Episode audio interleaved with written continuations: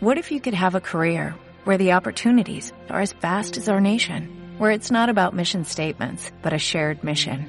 At U.S. Customs and Border Protection, we go beyond to protect more than borders, from ship to shore, air to ground, cities to local communities. CBP agents and officers are keeping people safe. Join U.S. Customs and Border Protection and go beyond for something far greater than yourself. Learn more at cbp.gov/careers.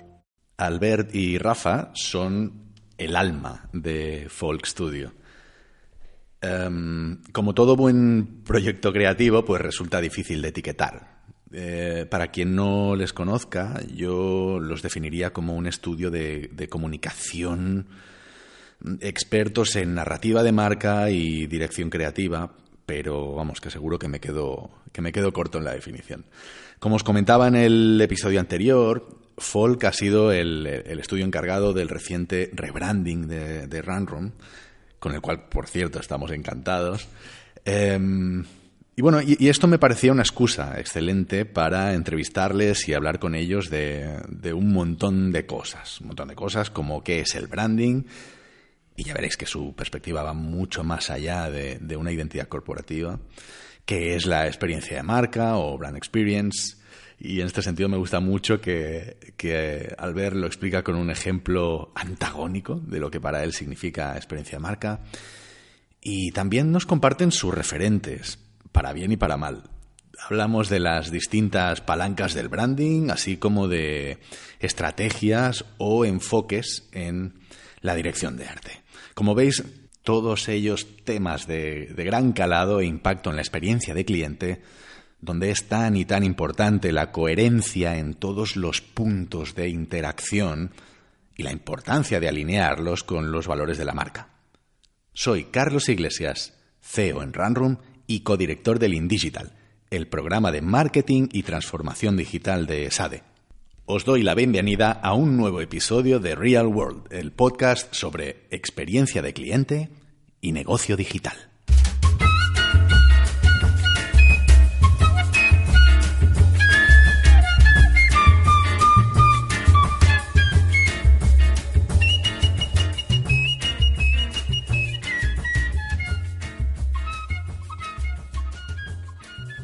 Bueno, pues muy bien. Rafa, Albert, bienvenidos a, al podcast. Muchísimas gracias por, uh, por, por, ofreceros, por prestaros. Um, Gracias a ti, Carlos, por la, por la invitación. de verdad que es un, es un súper placer y, y, un honor que, que hayáis aceptado. Sabéis que os seguimos desde hace un montón de años. Hemos tenido la suerte de colaborar hace poquito con vosotros. Estamos encantados y esperamos, pues eso, mantener una relación durante, durante muchos años con vosotros. Para la gente que nos conoce, los oyentes que o no nos conocen tan, tan en profundidad como, como yo, ¿qué es Folk Studio? Hmm. Uh, yo creo que aquí, Rafa y yo, creo, ¿eh? es como, y a raíz de un poco de que veníamos aquí, nos como repasamos como un poco cada semana, cada mes o cada año qué es Folk Studio, porque yo creo que es digamos que nos gusta mucho, no sé, no sé exactamente por qué, no sé, pero Rafa y yo somos muy parecidos en ese sentido, es como desdibujar mucho los límites. Es decir, si yo ahora te digo que somos una agencia de comunicación, Rafa dirá, bueno, pero no exactamente, porque no sé qué, somos un estudio de diseño, yo te diré, hombre, no, ya no, eso lo hemos superado.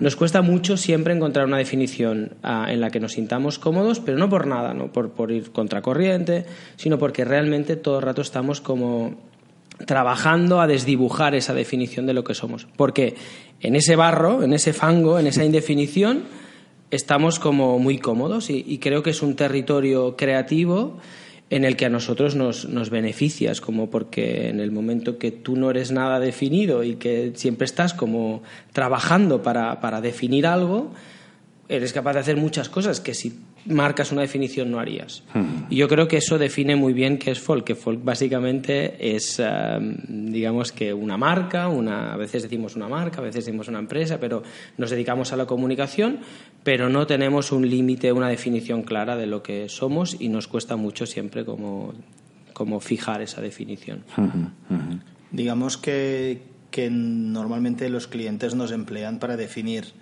en términos de branding o comunicación el desarrollo de sus marcas, sus campañas, es decir, en términos del uso que se nos da, Si bien nosotros ah, nos, nos, percibimos a nosotros mismos como una marca en evolución, algo que está en constante cambio y que ayuda a entender ese cambio en términos comunicativos a otras marcas y a otras empresas y que además es capaz de no solo de pensar en términos conceptuales y estratégicos, sino también de dar forma en términos de diseño o contenido para expresar aquello que las marcas necesitan, porque es, siempre decimos que es muy fácil poner ciertos valores, ciertos conceptos sobre un PowerPoint, pero es más difícil transmitir eso en términos de marca o en términos de campaña. Pues nosotros digamos que hacemos esa traslación de esos valores, de esos conceptos a una realidad de ejecución gráfica, narrativa y estratégica en términos de comunicación y marca. Claro. ¿Cuáles son vuestros, vuestros roles actualmente en, el estudio y, cómo, cómo habéis llegado a ello? ¿no? ¿Cómo ha sido vuestra evolución de cada uno de vosotros? Yo diría que el rol Depende incluso de, cada día. Yo creo que el, rol de Albert y, y mí me atrevería a decir que cambia por momentos o evoluciona, se complementa. Nunca hemos tenido demasiado, demasiada inquietud en definir roles, si bien entiendo que, que, que Albert tiene una capacidad innata para saber que en términos de dirección de arte y dirección creativa qué está bien y qué está mal, cosa que a mí no me, no me sucede.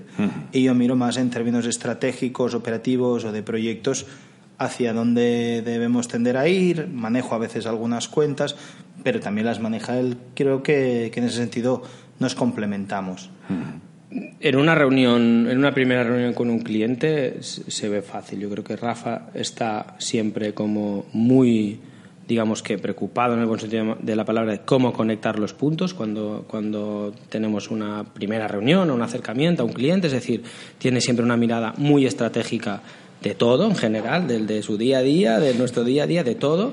Y yo siempre estoy muy preocupado por cómo se aterriza eso. Es como, y yo creo que eso es, nos complementamos muy bien por eso. Es como, ¿Eso qué significa? Pues que él tiene un rol uh, pura, muy estratégico, de pensamiento sobre todo, y de ejecución, y yo tengo un rol, digamos, que de dirección creativa. Y eso, pues él tiene un equipo de trabajo con el que, digamos, que tiene más relación, y yo tengo otro equipo de trabajo con el que tengo más relación, pero constantemente nos cruzamos, porque es que el pensamiento, digamos que el pensamiento estratégico es dirección creativa y viceversa. Es como y una buena dirección creativa es estrategia, por lo tanto, pero sí que yo creo que sus aptitudes mm, evidentes son de estrategia y las mías, pues porque el tiempo ya lo, ya lo, ves, pues es de dirección creativa. Oye, ¿y cuál, cuál, ha sido vuestro background? ¿De dónde venís? Pues esa historia es, es muy larga y muy interesante, ¿eh? pero y que, claro, es como es como a veces pienso, sea, esto otra vez lo vamos a contar, pero claro, ¿qué vamos a contar si es nuestra historia, es nuestra narrativa en definitiva? Pero yo, yo, me canso de oírme, Alberto. a mí me, hace ilusión, ¿eh? A mí explicarlo es como, porque realmente es, es bonito, es como, pues éramos amigos de instituto y, y simplemente queríamos vivir, la, ya me remonto muchos años, ¿eh? pero como queríamos vivir la experiencia universitaria viviendo solos, como yo siempre me había imaginado que era la experiencia universitaria, un poco lo de las películas, ¿no? Es como el campus. Pero teníamos la mala suerte, entre comillas, de que él estudiaba en Barcelona y vivíamos los dos en San Quirze, Sabadell, y no, no, teníamos una excusa como para ir a vivir, a vivir solos, como yo estudiaba en la autónoma, geología, que no tiene nada que ver con lo que ahora, pero era como, no sé, no teníamos ningún argumento para ir a vivir solos. Y aún así nos dijimos, oye, tío, vamos a vivir solos. Como, va, sí. Y lo planteamos. Él se lo planteó a su familia, yo me lo planteé la mía. Y los dos, a los dos, nos dijeron, vale, pero os espabiláis. Con 18 años, que no, no, no es aquello que lo planteas con 25, que ya suele ser lo habitual. No, no, teníamos 18 míseros años. Y es como, no, no. Y ahí empezó todo. Yo creo que ahí nos empezamos a buscar trabajos que nos permitieran pagar lo, mínimo. En aquel momento los pisos no eran lo que son ahora, era más, más ah, asequible. Sí, más asequible. Y eso es como, bueno, pues teníamos como un trabajo así como fijo, que era pues yo de cámara el fin de semana, el de cámara entre semana y no sé qué. Y luego empezamos a, a pensar cómo podíamos hacer más dinero para pagar este, esta manera de vivir que nosotros queríamos. Y a veces le digo, bueno, y eso, eso significó el montar una productora, nosotros le llamamos productora porque era un nombre que como que nos sonaba, y Producciones Cinemascope se llamaba, le, le pusimos así, y empezamos a montar músicas de fiestas de música electrónica, pues porque era lo que en aquel momento nos interesaba, es como Rafa empezó a pinchar, yo me empecé a interesar por el diseño, etcétera, etcétera. Y a veces, ahora estamos yendo a una producción y yo qué sé, pues Rafa lleva una caja, yo llevo otra, y es como, te das cuenta que estamos exactamente igual que al En el principio, mismo momento. pero como, bueno, pues un poco más evolucionado, pero es exactamente lo mismo. Qué bueno. Y esa, esa es nuestro, el origen es ese, es como... Me resuena mucho y me, me siento muy identificado porque sabéis que nosotros llevamos pues eh, un montón de años también juntos, somos cuatro, cuatro amigos, que igual sí que nos encontramos un poquito más tarde en la universidad, pero el planteamiento fue muy, eh, muy similar, ¿no? Que Vamos, a, vamos a juntarnos y vamos a hacer algo. Y yo creo que siempre le digo a Rafa, y no sé, claro, lo hablamos a menudo, o sea, pasamos el día entero y, y dices, hostia, es que realmente aquello fue como el, el- el entrenamiento. Es como, Totalmente, ¿sabes cuando sí, dos sí, sí. cachorros juegan a pelearse? Absolutamente, Y, sí, sí. y se entrenan sin hacerse daño, pues Desde era luego. exactamente lo mismo. Es como entrenábamos a hacer negocios, a desarrollar proyectos, a, a tener contacto con clientes, con proveedores, pero era una especie de juego porque, pues claro, era música electrónica, pinch- él pinchaba, o sea, era, era montar fiestas en definitiva, pero exactamente No, lo no, es que mismo. me, me cuentas esto y, y es que os reconozco perfectamente ahora y os Sí, imagino sí. eh, elaborando la estrategia de cómo cumplir Sí. el objetivo y de No, cómo... Igual, no, no, igual, no, igual. no, no, lo mismo, exactamente. Y los roles eran ya muy parecidos. Sí, sí, sí. Rafa viene de una trayectoria empresarial en su casa. Luego, antes de acabar aquí, él de- desarrolló un proyecto de empresa más, acer- más cercano a su padre. Yo monté, pues era un, un freelance que poco a poco fui cogiendo un poquito más de, de- de equipo, pero como mucho éramos cinco o seis, o sea que no. Y luego hubo un momento que, pum, nos reencontramos. También eran momentos vitales antes que no, no- creo que incluso fue mucho mejor que cada uno tirara por su cuenta, ex- explorara mm, te- territorio y luego nos diéramos casualidades de la vida, pum, te vuelves a conectar, él viene maduro, yo estoy maduro y realmente fue sin, pre- sin hacer muchos, ¿cómo te diría? Muchos, mm, ah, muchos planes, sin, sin, Sí, sin- sí, no- pero no- no- todo no va fluyendo muy bien, ¿no? ¿no? O sea, no me tiene que explicar muchas cosas para saber hacia dónde me lleva y viceversa. Digamos que coincidimos con los 30 años recién cumplidos con una cierta trayectoria profesional, empresarial y con unas ideas muy claras de lo que nos gustaría y sin definir muy mucho cuál sería el recorrido. Y aquí yo creo que el bagaje profesional de Albert en términos de diseño, el mío en términos de periodismo, de comunicación, pues conformaron una realidad nueva de lo que era Folk Studio en su momento, que era 100% un estudio de diseño editorial, diseño gráfico. Eso fue un poco... ¿Cómo es de grande ahora Folk? ¿Cuántos sois en este momento? como te lo imagines. a ver, a mí hay algo que, que me genera. Me, me- me genera. Es decir, por siempre que se pregunta en términos, Sí. sobre todo en el ámbito creativo, el, el tamaño de las empresas, Lo del ámbito creativo, siempre se pregunta por el, por el número de gente que tienes contratada. Nosotros tenemos, estamos, somos alrededor de unos 25 de contratación directa, indirecta muchísimos más, pero yo creo que la, la, la medida real de una compañía y una marca creo que a día de hoy no se puede medir por el número, el número de empleados, entre otras cosas porque creo que hay una parte que tiene que ver mucho con la, con la formalización y la rentabilidad de una compañía y otra que tiene que ver con la proyección. A nosotros siempre decimos que somos una empresa muy chiquitina con ambiciones muy grandes y con los medios justos para ir paso a paso. Y, y pienso que poco a poco vamos consiguiendo aquello que nos planteamos, bien porque medimos muy bien los, los objetivos, bien porque no somos tan ambiciosos a lo mejor como mucha otra gente, pero estamos hablando de una empresa mediana. Estáis aquí porque para mí sois una referencia desde hace muchísimos años en el campo de, la comunicación y, de- y del branding. Em, y de alguna forma yo siempre he percibido algo diferencial en vuestro trabajo, ¿no? algo especial. Pero em, realmente cuesta mucho definir qué es, qué es eso, ¿no? qué es esa cosa que tenéis vosotros de especial. ¿Qué creéis vosotros que es lo que os diferencia de vuestra competencia, de vuestros competidores? Yo creo que el- el, la, la gran diferencia, o sea, hay, hay algo muy recurrente y siempre digo, ostras, nosotros tenemos más competidores que el, que el resto de compañías y no es cierto, tenemos a lo mejor las mismas, pero como digamos que desarrollamos actividad en muchos ámbitos distintos, acabamos percibiendo como competidores seguramente compañías que para otra gente que se dedica a nuestra misma actividad no lo percibirían. Entonces, preferimos a veces no centrarnos demasiado en nuestra competencia y centrarnos más en el entorno, en el paradigma que hablamos, ¿no? en qué está sucediendo a nivel eh, de sociedad, de comunicación, de tendencia y cómo podemos ser capaces de generar, no solo en términos de eficiencia, mejor servicios, mejor diseño, mejor proyectos, mm. sino también de complementar nuestra actividad con, con opciones y actividades complementarias a, lo, que, a lo que somos. Yo creo que ese sería un poco el, el hecho de que nos permite desarrollar actividad en campos que no necesariamente son la prestación de servicio o no nos percibimos a nosotros como un prestador de servicios en el ámbito de la comunicación, sino como una marca capaz de desarrollarse en muchos ámbitos y algunos de esos ámbitos, si florecen y crecen lo suficiente, se convierten de por sí en, nuevas opciones de negocio, una especie de spin-off. Ponme un ejemplo, ponme un ejemplo de esto. La productora. Nos damos cuenta, por ejemplo, no sé si Albert estará de acuerdo, pero que, hay una parte esencial de la comunicación de una marca, de una campaña, que se fundamenta en el contenido.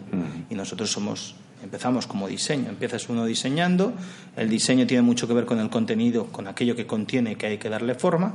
Te das cuenta que ese contenido puede tomar forma gráfica, mm, mm, visual, audiovisual y empiezas a entrar en el detalle del desarrollo de eso. Y te das cuenta que esa actividad puede ser tan o más importante que el propio ejercicio de diseño.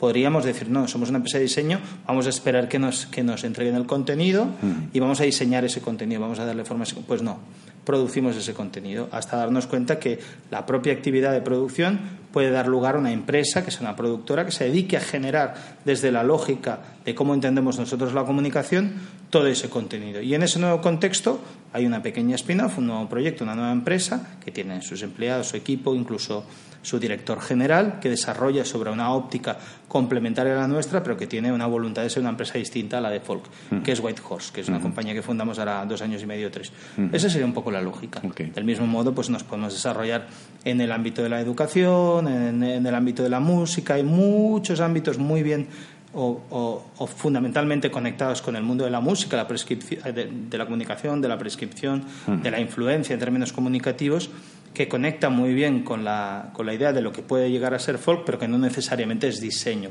tal y como se comprende. Ok.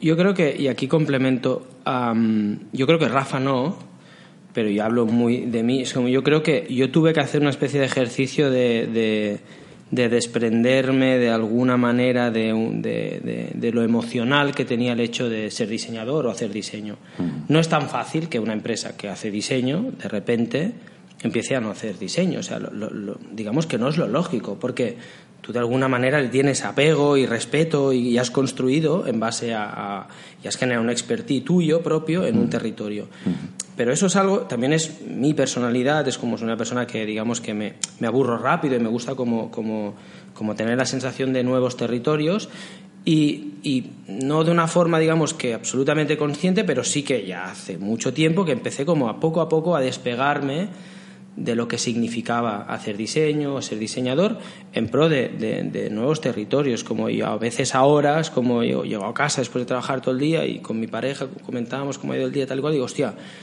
hoy me ha encantado porque hoy he estado como revisando un, un, eh, documental yo que, que, que, soy, no sé, yo no sé de audiovisual en teoría, ni, ni Rafa sabe, o sea, ¿Cómo que sí que sabemos, él ha estudiado periodismo y comunicación visual, yo soy director de arte y director creativo, que se, te supone que tienes unos conocimientos, pero no tenemos una experiencia, digamos que de años. Y en cambio, me siento muy realizado pudiendo dar mi opinión en, en este nuevo ámbito. Yo creo que eso es un ejercicio digamos que de descontaminación, en el buen sentido de la palabra, es como para dejar de hacer algo y empezar a ser otra cosa. pero esa evolución, y es un poco, conectamos con la misma, la primera pregunta, es como siempre continúa. No, no es algo que no, ahora ya es como tenemos a agencia y, o folk y tenemos a productora y no, no, es que siempre continúa, siempre estaremos como en esa en ese territorio de, dejar una cosa para ser otra. De hecho, desde el punto de vista creativo, yo creo, y tal como están avanzando y los retos que significan comunicar hoy en día, lo importante no es que la estructura determine la naturaleza de la idea creativa, sino que la idea creativa pueda ejercer y desarrollarse en múltiples facetas. Si tú tienes una estructura de diseño y piensas en diseño, cuando alguien te pide comunicación, la solución, la respuesta va a ser diseño. Yo creo que tenemos que pensar en términos creativos cuál es la solución aislando tus capacidades, que son unas, y viendo si esas capacidades se convierten en, en, potencial negocio, desarrollarlas en términos empresariales. Si no, pues es un desarrollo, una actividad, una colaboración con un tercero. Pero si esa es, digamos que, que de alguna manera empiezas a vislumbrar una oportunidad y pues lo conviertes en, un servicio que se puedes prestar recurrentemente. Lo entiendo muy bien, me resuena un montón y creo que además lo hacéis lo hacéis súper bien, lo hacéis excelente. y esto, de alguna forma, para mí es verdad que es, un hecho bastante diferencial vuestro, yo lo percibo así. Eh, me interesa mucho vuestra visión sobre, sobre el tema del branding. ¿no? Me gustaría hablar, em, entrar un poquito en materia de qué, qué es el branding, qué entiende Folk por, por, por el branding. ¿no? O incluso os diría más, ¿Qué es la experiencia de marca para vosotros? ¿Qué significa brand experience para vosotros? Mm, sobre el branding. bueno, ahora yo creo que hay muchas maneras de afrontar esa, esa pregunta, pero yo creo que nosotros lo que sabemos hacer muy bien o lo que nos obsesiona, digamos, o nos, nos apetece, más que mm. obsesiona, nos apetece es cambiar las normas del juego. Es algo que porque en unas normas que ya vienen establecidas por 30, 40, 50 años, nosotros no tenemos nada que aportar, porque ya lo han hecho, lo han hecho muy bien, y, pero la coyuntura ha cambiado, la realidad nuestra de todos es absolutamente distinta, pero parece que la manera de hacer estas cosas sigue siendo la misma. Digo estas cosas como muchas otras. Es como. Y a nosotros lo que nos, lo que nos motiva es cambiar las reglas del juego. Y en estas nuevas reglas del juego el branding, por ejemplo, lo que no es, ha dejado de ser, es solamente un logotipo, eso es evidente. Es como hmm. hay muchos canales abiertos, cada empresa tiene cantidad de canales para decir cosas absolutamente, digamos que distintas pero complementarias. En estos canales absorben cantidad de contenido que a diario tienes que generar. Ese contenido tiene un peso específico, tiene unos valores, tiene una serie de cosas. Por lo tanto, ya al logotipo de toda la vida ya le estamos sumando ese contenido. Pero, pero no es algo que, puedas. Mm, el logotipo es algo que podías em, hacer, diseñar, terminar y entregar. Lo otro es algo que se construye día a día por sedimentación. Por lo tanto, ya la realidad de un encargo es absolutamente distinta. Un encargo no se debería acabar nunca, para nuestro beneficio y para, y para desgracia o suerte del otro. Pero y en esa nueva realidad es como, claro, es que es un ejercicio que no deberíamos terminar.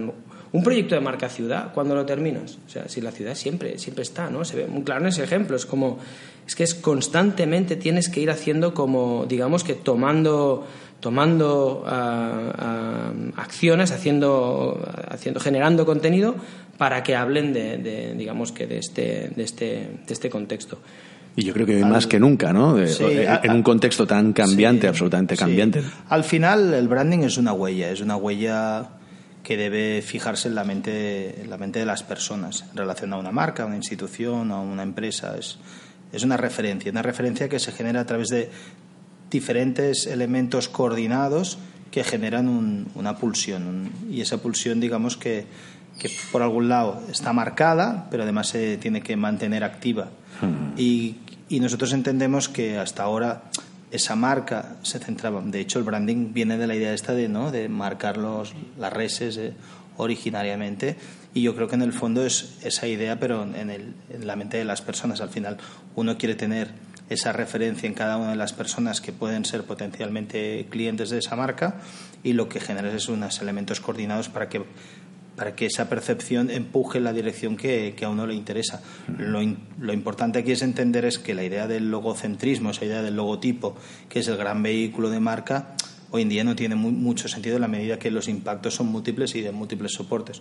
Por tanto, esa lógica del logotipo aplicado sobre un soporte papel que se aplica también en digital y que como mucho algunas agencias lo que están haciendo es cambiarles tamaños para ver que se ven bien en diferentes pantallas, eso no es branding. Eso es el logotipo aplicado a distintos sistemas, pero no es branding. Branding es cuando eres capaz de vehicular un concepto con distintos elementos, con una dirección de arte, con un color, con un tratamiento, con un concepto asociado a ese desarrollo, con un logotipo que te, que te identifica. Y entender eso yo creo que es lo que para nosotros conecta un poco con la idea inicial, la pregunta inicial de ¿Cuál es la diferencia? La diferencia es que creo o tengo la sensación que muchas veces somos capaces de comprender esa realidad múltiple, no porque seamos mejores que los demás, sino porque simplemente no vehiculamos el branding desde la idea del, diseño, sino desde una complementariedad de servicios. Y, en ese sentido lo que comentaba Albert es, es, así, el branding no es algo que se fija y ya se mantiene fijo, sino es algo que evoluciona. Por tanto, nosotros siempre recomendamos a muchas compañías que se pueden permitir la idea de desarrollar dentro de la propia estructura un brand manager, alguien que Hmm. que, defienda, defienda los intereses de la marca y, promueva los intereses. ¿Por qué? Porque básicamente si no toda la comunicación se queda en manos del departamento de marketing, que es quien tiene los objetivos muy claros y están muy orientados a la venta, hmm. pero digamos que la venta normalmente lo que hace es pensar en corto y acaba generando una huella eh, eh, distinta a la huella del branding, que es en negativo. En positivo siempre es construir marca, valores de marca, percepción, mejorar y la realidad es cuando vendes y vendes en determinadas condiciones. Y yo creo que esa ambivalencia, ese equilibrio entre lo que es el marketing, la comunicación en general y lo que es un brand manager es cada vez más importante. ¿Qué, qué rol juega la experiencia en esto? ¿no? La experiencia como consumidor de una marca los distintos impactos ¿no? y los, distintos puntos de interacción con esa marca, em, ¿cuáles son las claves de una buena experiencia en ese sentido?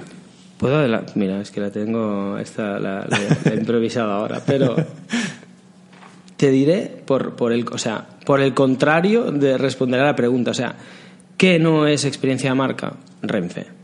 Renfe no es experiencia de marca en ninguno de sus sentidos. Es como ni el viaje es placentero, ni la compra del billete es placentera, ni la identidad es placentera, etcétera, etcétera, etcétera. Ni lo cómo huelen los trenes es placentero. No hay nada placentero, por desgracia nuestra, hmm. en esa marca. Por tanto, todo lo contrario sería trabajar para generar experiencia de marca. ¿Y qué pasa en estos casos? Que por desgracia no solamente es en el caso de Renfe, sino que hay muchas otras marcas que, que la, única acción que se les ocurre es cambiar una identidad. Que parece que cambian la comunicación y cambian la identidad y, digamos que, bueno, mira, un paso para adelante y todo. Y no cambia nada. Sigue siendo un desastre la experiencia de marca. O sea, en realidad, un cambio de identidad tampoco te garantiza nada. Absolutamente. Y encima, y encima si lo haces mal, el cambio de, identidad todavía peor. es peor. Claro. Generas más confusión y más, digamos que otra identidad más a las que ya llevan, que igual ya llevan 15. Esto es igual que el... Yo no soy muy futbolista, pero tengo muchos símiles futboleros, que es qué pasa cuando un equipo pierde. Hmm. Cambias o todos los jugadores o cambias el entrenador. Ah, lo fácil es el entrenador. Pues el branding funciona igual y al final es lo más vistoso. Hmm. Y da, es una, una especie, es como cuando alguien quiere alquilar un piso no lo va a reformar, lo único que hará es pintarle las paredes de blanco, ¿no? me parece nuevo. Un poco el branding funciona de forma mal interpretada y mal entendido de como, como vehículo para sanear una situación que a lo mejor pues, mm. pues tiene sus, sus deficiencias en cuanto a servicio, producto o incluso que ni tan solo está anclado en la realidad em, en la que vive. Yo tenía, tenía aquí una serie de notas y pensaba, para mí el recuerdo positivo es importante, la empatía.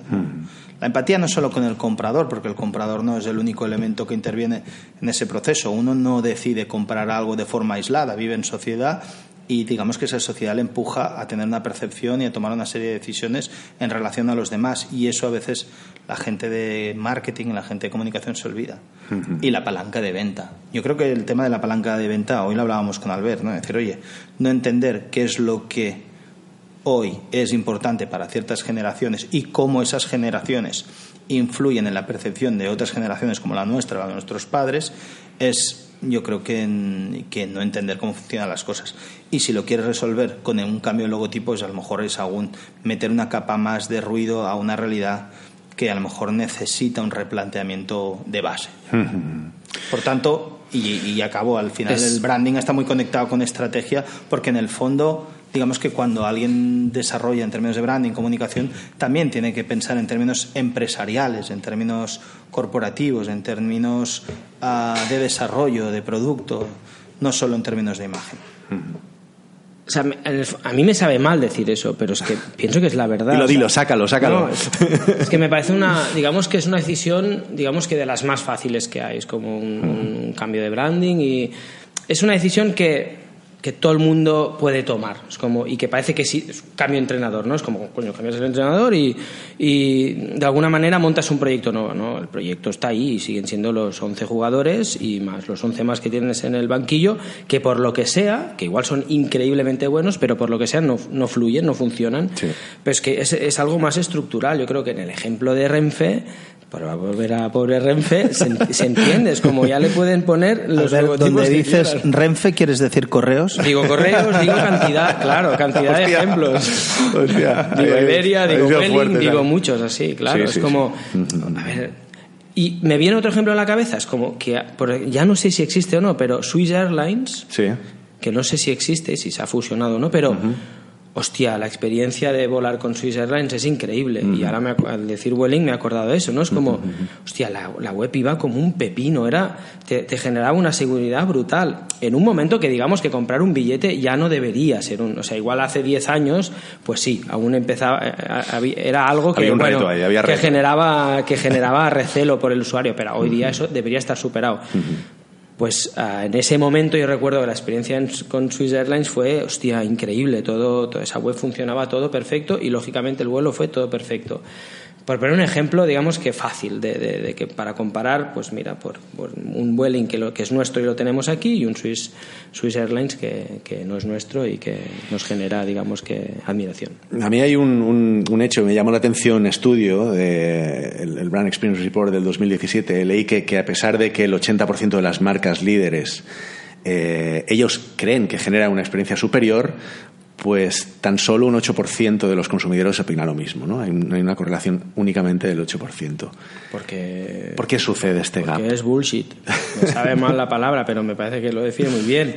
Es que ellos ponen todas esas buenas intenciones en un PowerPoint, que eso está muy bien, pero, pero ejecútalo. o sea, es, el, es el, el, maldito PowerPoint, que es como que se, se pasan infinidad de horas, infinidad de recursos para generar esos PowerPoints que dices, vale, vale, si, si está cojonudo, pero, pero eso en el momento que lo ejecutas mm, se desmorona todo, pues por lo que sea, porque no hay tiempo, porque no hay presupuesto, porque está mal planteado, porque no hay una estrategia clara, porque simplemente mm, hablan de targets, targets, targets, cuando los targets hoy en día digamos que podríamos poner en crisis otra vez esa palabra, es como igual tienes que ir al que influencia la compra, no al que compra, es que infinidad de cosas, pero es el maldito PowerPoint.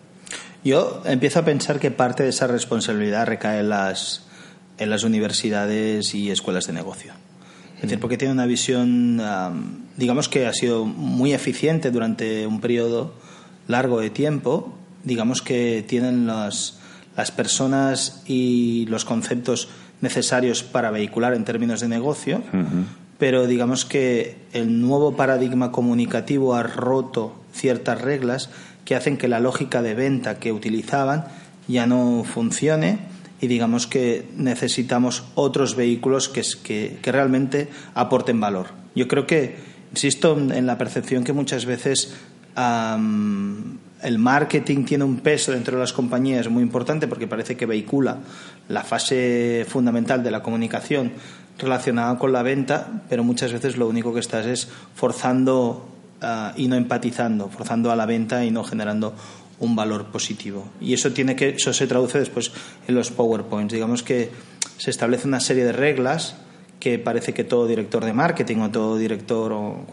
cualquier eh, persona que esté manejando una compañía, si las sigue, esas reglas, son reglas de oro, tendrá un resultado exitoso y yo creo que muchas veces se olvidan de la base de que la comunicación es una cosa y la percepción es otra. Uno es lo que uno quiere decir, transmitir, poner en un PowerPoint, explicar en su, en su comunicación, en su branding, lo que sea, y otro es lo que la gente interpreta de aquello que uno dice. Yo creo que no hay que perder de vista pues esa percepción. Yo creo que por, eso nos complementamos también con Albert, porque yo puedo pensar en muchas cosas estratégicamente, pero si Albert dice, no, no, esto o no es bonito, no va a quedar bien, o no conecta bien con la esencia de tal, o de alguna manera no tiene ese poder gráfico, ese pues al final, por muchas vueltas que yo le pueda dar, y muy bien que quede todo mi discurso, al final lo que necesita son artefactos comunicativos muy potentes.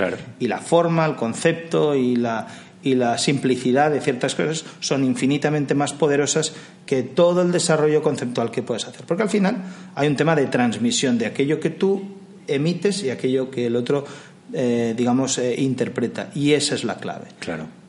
Digamos que los PowerPoints no hablan de conceptos abstractos, no hablan de percepciones, no hablan de sensaciones. Y yo creo que les falta eso. Es como, y si, si tú a ese PowerPoint que está magnífico y todo bien explicado lo que tienes que hacer, le pones unas imágenes o unos contenidos que las sensaciones son, digamos que muy cutres, pues no, pues no funciona. Por mucho que ellos se empeñen en seguir ese PowerPoint, es como hay. Y al final, o sea, Apple nos lo demuestra, es como Apple es un producto ultra mainstream, ultra caro, o sea, no es un tema de no, es mainstream pero es barato, no, no, es que tiene todo lo contrario que decían que no funcionaba. Y encima es, bueno, es como, habrá gente que piense que no, pero es como tiene una altísima calidad. No solamente el producto, sino todo, o sea, el producto, los contenidos, la comunicación, etcétera, etcétera. Por lo tanto, pero yo creo que es algo muy evidente, pero es muy difícil de conseguir. Si fuera muy fácil, todo el mundo lo haría. Es como- Exactamente. y es como, a ver, igual no en vano el pobre Steve Jobs murió por un, por un cáncer en, el- en el- en la cabeza, porque, no sé, yo siempre pienso que aquello que articulas más es lo que se acaba jodiendo antes, ¿no? Es como, ese tío era tan obsesivo en todo, me imagino, que es lo que ha llevado esa marca Sí, a ser lo que es. sí. O sea, es, es una persona que, que no digo que sea bueno, eso es obsesivo, a nivel familiar seguramente no, a nivel personal tampoco, pero para la marca en este caso sí. o sea, No, pero entiendo muy no bien lo que quieres decir un detalle. Absolutamente. Y nosotros, yo aún tengo el remordimiento de. como de que hay muchas cosas que podían estar mejor, pero ya dices, bueno, para no tensar más, porque al final también uno tiene que balancear. Pues no, no somos Apple, no vendemos, no vendemos iPhones ni, ni ordenadores ni software, y cada uno tiene su realidad. Y piensas, bueno, no voy a tensar más esta relación, pero esto no está bien. No está sí, bien. dicen que Steve Jobs es Bill Gates habiéndose tomado un tripi. Quiero decir, fij- fijaros que hay un concepto que vehicula esa idea de tomarse un tripi, eh, vulgar, si más no, que es la idea de out of the box. Out of the box no es más que la capacidad de ver la realidad desde una perspectiva distinta y es lo que tradicionalmente a lo largo de toda la historia pues muchas sociedades lo han vehiculado a través de, de- de la toma de, de- de lisérgicos y demás. En el fondo, la capacidad de revelación a través de una visión fuera de la realidad del mercado, del negocio, es clave para entender. Y más cuando se están redefiniendo. Por tanto, pensar y establecer mm, normas para generar creatividad es ligeramente más distinto que vender eh, planteamientos ordenados y estandarizados para generar una comunicación ah, estándar de venta en términos de marketing. Yo creo que, que esa realidad es un pelín más compleja y genera un pelín más de incerteza en la medida que no es medible y esa, y esa incapacidad para medir esa situación hasta que es palpable y resulta evidente, como en el caso de Apple o muchas otras compañías que apuestan por la creatividad, pues genera como un espacio nuestro- que, que no, que, bueno, que genera ese- esa, esa medida de incerteza, No sé ¿no? si- Ese- no, nuestro, nuestro trabajo al final, siempre digo a Rafa, fíjate que nuestro trabajo al final, al final, al final, al final es generar imágenes. Le encargas a un tercero que te ilustre y- o haces una identidad, un logotipo, pero al final siempre pasamos de un papel en blanco a un papel que tiene algo impreso, una imagen, la que sea, puede ser tipografía, logotipo, un contenido, un, una- un- un texto o, o- o una imagen o un, o un vídeo. Claro, es muy- un PowerPoint es relativamente fácil. Tú escribes en palabras tus intenciones. Pobre, pobre PowerPoint eh, hoy se llevará la. Pero lo difícil en nuestro caso es explicarle qué vas a hacer sin poder hacerlo, lógicamente, porque para hacerlo tienes que hacerlo. Y no, y no es, es decir, no es algo que tú lo haces y dices, no, no, me gusta más, me gusta menos, cámbialo, es como, no, ya está hecho, la imagen ya está generada. Yo creo que se necesita una especie de, generar un, un- ambiente de confianza en, nosotros, en este caso, la relación cliente-proveedor, para que realmente generes un- un- una propuesta de valor.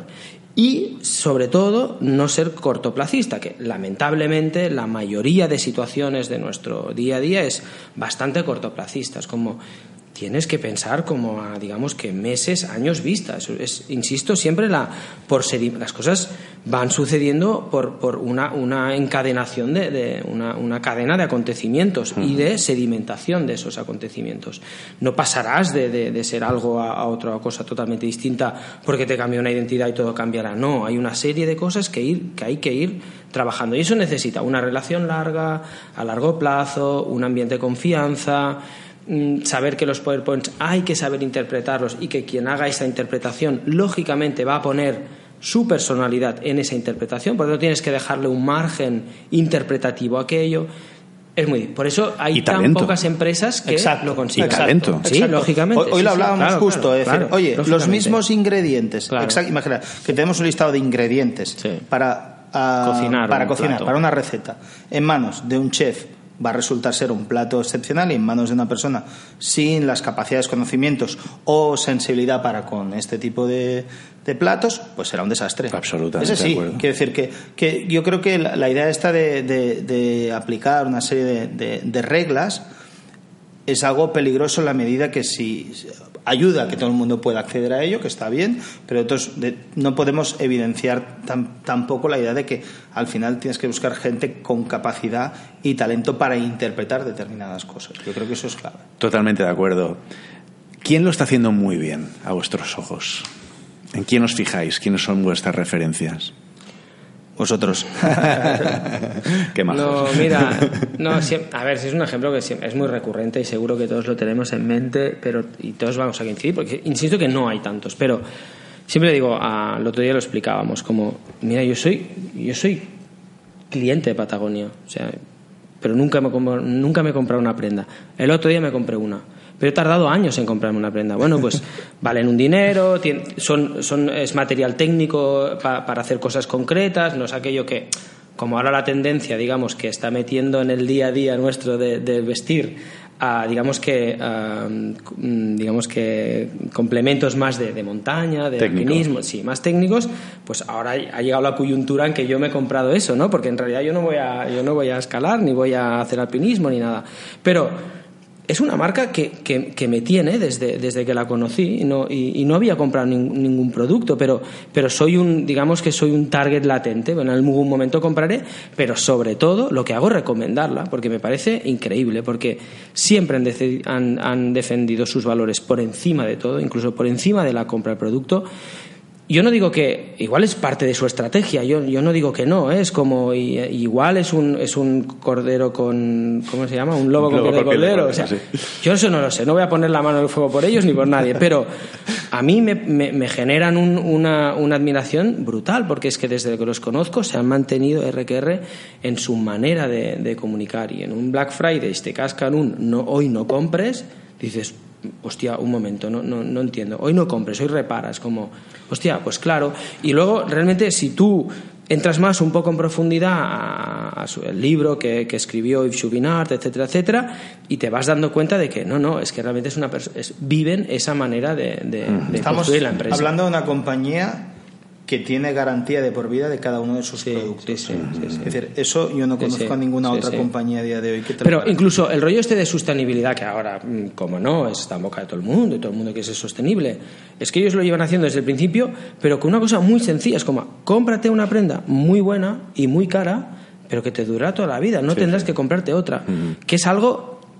Pero claro, eso, eso es, va en contra de todo cómo funciona, de todo cómo está montado hoy día. Pero nos demuestran que incluso con esta visión, digamos que tan arriesgada comercialmente, están, están siendo exitosos, por lo tanto, no será tan arriesgada en el sentido que, bueno, pues hay, hay margen para este tipo de empresas. Y- Yo tenía aquí anotada algunas. Tenía Sonar como referencia. En la medida que Sonar es una marca que es capaz además de generar muy buen branding sin necesidad de, de un uso excesivo de su identidad. Y además eh, es capaz de reinterpretarse como marca en múltiples sentidos y, y de forma complementaria a lo que fueron, que música avanzada, música electrónica. Pero uno le hablan de instalaciones, le hablan de desarrollo tecnológico y lo vinculan con Sonar y a Bueno, nadie le creo- parece una locura, le Sí, parece sí. algo lógico. Esa capa de conocimiento que, perdona, eh, que, que supieron, que supieron añadir a lo que inicialmente eran, que era un festival de música electrónica, más experimental o menos, pero yo creo que ellos vieron, se adelantaron en, hacia dónde iría el mundo del festival y apostaron por la parte, digamos, por la más difícil, ¿no? Porque a priori parecía más difícil, ah, porque me voy a liar aquí en, en algo cultural, si todo el mundo sabemos de qué va esto en los festivales, como, y ellos no, es como, y siempre han hecho una apuesta por la experimentación, por la búsqueda, por el research, que es lo que debería ser una feria, ¿no? Una feria es, va afuera, te busca cosas que no conoces y te las trae, y tú te interesas por ellas. En Los festivales no son una feria. Sí, digamos que, que Sonar es, un- es una marca am, que aporta much- muchísimo a Barcelona como marca ciudad, pero que en realidad mm, hasta hace muy poquito era algo que generaba o que, que las instituciones no se lo acababan de creer como, como proyecto en la medida que lo veían como un festival de música. Hoy en día los festivales de música nadie los cuestiona, ¿no? ni se cuestiona el primavera. En el Sonar hace unos años atrás eran más cuestionados porque se veía eso como un simple festival. Yo creo que la, A ver, antes- la, la gracia es saber Durante muchos interpretar- años los vieron como cuatro ravers, ravers drogados. Y ah, pasa que poco a poco la tendencia fue haciendo ver a las instituciones de que eso era un poquito más serio de, los que- de lo que a priori ellos pensaban y que realmente ahí había algo un poco más profundo. Sí, a través del impacto que ha causado realmente. en- en Pero las era muy, era muy alternativo. Realmente nosotros mm, éramos jovencitos cuando apareció el sonar y casi que te diría que no desde la primera edición, pero sí en la segunda ya, ya habíamos ido y hemos, hemos no, no la hemos visto la evolución, sino que hemos participado de la evolución. O sea, hemos sido público del sonar y realmente dices, hostia, es una marca que te genera un respeto total. Totalmente, totalmente. A mí lo que me flipa más de estas marcas es como un poco como Apple o como Patagonia, es como cómo se convierten en algo mainstream sin perder su, su, su esencia. Un poco, lógicamente, cambias, ¿no? Cam- Cambias de localización, cambias aforo, pero la esencia siguen siendo los mismos. Me Absolutamente. parece, me parece- Y ahora hablando con vosotros, me, me- me venía a la mente un ejemplo que es mucho menos. eh, es mucho menos, digamos, fino desde un punto de vista gráfico, porque todas estas marcas también son, ¿no? son, son marcas muy finas, incluso con mucha con mucha mm, potencia, o sea, muy arty, ¿no? Eh, Incluso, ¿verdad? Mucho con mucho contenido cultural, artístico. Son agentes culturales. Eso es, eso es. Son agentes culturales y son tienen mucha mucha potencia en ese sentido. ¿no? Relacionándolo con lo que tú comentabas antes, ¿no? Branding no es eh, branding no es eh, imagen, o sea, branding no es solo no es solo la imagen, ¿no? La imagen es importante. A mí hay una marca que me llama poderosamente la atención porque es muy feo todo lo que hacen, muy feo todo lo que hacen, pero que creo que a nivel de branding, es decir, la experiencia de la marca es excelente. Y es Pepefon. Especialmente Pepefon en la era Serraima, Sí. que es un tío que cuando tú lo oyes hablar, ahora está, ahora lo ha fichado Telefónica, está con O2, intentando hacer lo mismo eh, con, con O2 y tal, ¿no? Pero es- ha sido tan fuerte lo que ha hecho a nivel de esa marca, de la experiencia de la marca, de ser, de ser honestos con sus clientes, de no molestar a sus clientes con llamadas, con cold calling, de antes que hacer una oferta para nuevos compradores, os voy a ofertar, os, a- os- os voy a aplicar los beneficios a vosotros, clientes actuales. Esa honestidad brutal no han sido capaces de quitársela de encima a a pesar de que él, él se ha pirado, ¿no? Entonces, para mí, eso es un ejemplo realmente de branding en el sentido de, y de experiencia marca en el sentido de que la gente que conozco que es cliente de Pepefon son absolutamente fieles, están enamorados de la Es marca un statement prácticamente. y hablan de ella y la recomiendan como, hostia, déjate de leches, Ya. vente a Pepefon, ¿no? Hostia, pues me voy a pensar, ¿eh? Piénsatelo. Yo, yo, de hecho, aquí No en Ranrom, no es difícil, es difícil porque a nivel de, de- de empresa realmente, pero yo lo he recomendado un montón y tú te miras cualquier punto de, de- de- de- cualquier punto de interacción con Sí. la marca y es Sí. horrendo en el sentido gráfico. Ahora bien, en el sentido Mm. de, de- de- de la interacción con la marca y del servicio y del producto, Mm. es espectacular. Nosotros no lo planteamos siempre, no lo planteamos desde el punto de vista de la excelencia en términos de diseño, sino al final, yo, yo a lo que comenta Albert, de que branding es, o que nos dedicamos a generar imágenes, tú si esas, cada una de esas imágenes no las albergas Claro. en un concepto, se desvanecen. Claro. Pasa un poco como en Instagram, tú tienes un muro, vas, vas scrollando, hay infinidad de imágenes y más si tienes un montón de seguidores o gente a la que, que admires su trabajo. Solo en algunos casos esa imagen está asociada a un concepto y ese concepto genera una huella y esa huella se convierte en palanca de venta, de prescripción. Yo creo que la clave está un poco ahí, en, en ser capaces de generar una serie de elementos coordinados asociados a un concepto es. y que ese, ese concepto trabaja en favor de esa marca. Trabaja en, en- en múltiples sentidos, desde la prescripción del boca a oreja hasta cualquier tipo de proceso de campaña de marketing, de captación, pero siempre desde una cierta lógica. Si se pierde esa lógica, yo creo que se genera como un error de raco, ¿no? Como- pasa mucho que cuando estás viendo un- una peli, Sí, sí. no sabes por qué, pero dices, aquí, Aquí ha pasado algo, ¿eh? Salto de eje. Y, exacto. O, o lo que es la versemblanza o, la- o la- o- como la verosimilitud, de decir, hay películas, eh, tú ves Blade Runner, o ves Blade Runner hace 20 años, y esa película, aún siendo futurista, tú te la crees. Tú ves Spider-Man, la última que, que fui con mi hijo, eh, no la recomiendo a nadie, es un desastre, y tú, aquello no tiene ningún tipo de verosim- verosimilitud. Yo creo que en ese sentido hay una lógica, se debe intentar buscar esa lógica y se debe trabajar en base a esa lógica en círculos donde se expanden, pero siempre sobre la base de un núcleo. Ese núcleo es más o menos bonito, más o menos eh, sintético, más o menos eh, gráfico, da igual, le puedes dar una forma distinta, pero tiene que ser la base de todo ese crecimiento que trabaja en favor de, de la marca y en, y en- y en favor del producto o del servicio o de, lo, o de las bondades que uno quiera promover. Para mí, de la experiencia. Igual. Me, me lo llevo a mi terreno, ¿eh? pero Sí, sí. es exactamente lo que, lo que es que cuando explicabas el caso de, de Pepefon, pienso, bueno, la fealdad como estrategia, que también, También, es una también. estrategia. Sí, es sí, decir, sí, sí. igual es que no quieres generar mucho buzz, mucho ruido, cambiando tu imagen, porque en realidad tu fidelización va por otro camino. Hmm. Y, y precisamente es lo que te hace, te, diferen- te diferencia de los demás. Eso es. Yo siempre pienso, tenía aquí apuntado, no lo he dicho, pero es un ejemplo que me gusta mucho. Es como cuando pre- me preguntan qué es el branding, etcétera, etcétera. Al final es, no deja de ser una versión muy sofisticada de, de cómo funciona una flor, en definitiva. Una flor tiene una estructura, tiene, unas, tiene unos, unos elementos de la planta, etcétera, etcétera. Y luego tiene, una, una morfología que hace que atrae a un, bueno, digamos que cuando va un insecto de unas características determinadas, pues lo favorece, etcétera, etcétera. Y luego no, te da un néctar o no te da un néctar o tiene un color muy agresivo o poco agresivo. Al final to- todo eso es branding. Pero no hay que olvidar el rol, o sea, la función que tiene esa flor y a qué tipo de... Igual la flor es fea porque tiene que ser fea, porque como tiene tanta competencia donde está, por lo que sea, nunca llegará a hacerle sombra a otras flores que tiene de otras especies y su estrategia es toda la contraria, es como te doy un néctar buenísimo, pero soy muy poco atractiva, o sea, mm, soy Ay. blanca mm, sin nada más, ¿sabes? Es como, o que parezco una flor vieja o arrugada, es como... Pero eso forma parte de la estrategia y eso también es dirección de la arte y eso también es Y dirección la creativa. estrategia, el objetivo es polinizar. Que la polinicen, Ah, que sea polinizada. ¿Por qué? Porque en el fondo es como un concepto asociado a una imagen, porque tú depositas un- una, una una, ¿cómo se llama? Una, Semilla. Una semilla en, en la percepción en- en- de una persona y eso florece, y florece de muchas maneras. Y digamos que es la base de la, la transmisión de ideas, la base de transmisión de conceptos, la base de la transmisión de religiones. Al final es el vehículo a través del cual ah, nos comunicamos y hacemos que algo, que esa información vital para la venta, para la prospección, para la prescripción, pase de una persona a otra. Puede ser por voz, pero puede ser por entorno digital, puede ser por redes, puede ser por televisión.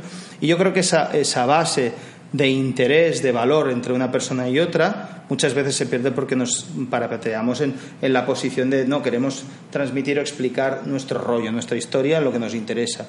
Y perdemos de vista la base de la polinización, que es alguien que tiene que venir por cierto interés a coger aquello que le interesa. Yo creo que, eso- que ese sería un, un- un buen planteamiento.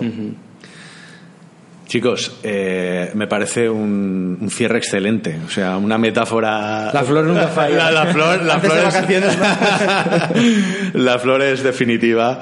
Eh, nada, súper agradecido. Me ha parecido muy interesante todo lo que habéis explicado. Estoy convencido de que para los oyentes también lo será.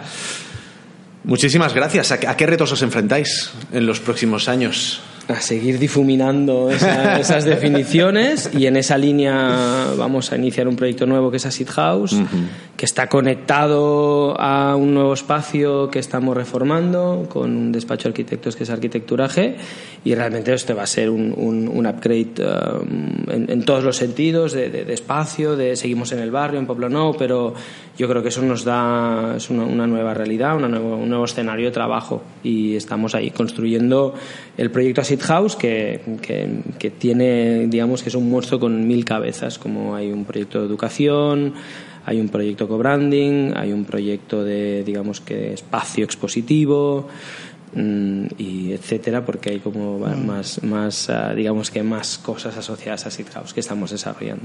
Yo creo que aspiramos a, a crecer sin perder la esencia, ni el ritmo, ni la intensidad. de, la, de todo aquello que, que seamos capaces de, de, hacer para nosotros y para terceros. Un poco que, que creo que es, que es la base de cualquier compañía, es cómo mejorar, crecer sin perder lo, la base de lo, que, de lo que es. Y un poco ese es el reto. Suena excelente. Yo, por el tiempo que hace que os conozco, estoy seguro de que vais a, vais a por ello y lo vais a conseguir. Muchas ganas de pisar a Seed House. Gracias. Y nada, muchísimas gracias a los dos. Gracias, Sí, Carlos. Y hasta la próxima. Más. Y hasta aquí, amigos y amigas, este episodio de Real World, el podcast sobre experiencia de cliente y negocio digital. Agradeceros una vez más vuestra fidelidad por escuchar, por compartir, por darle al like y por dejar vuestra reseña en la plataforma de podcasting que utilicéis. Un fuerte abrazo y os espero como siempre en el mundo real.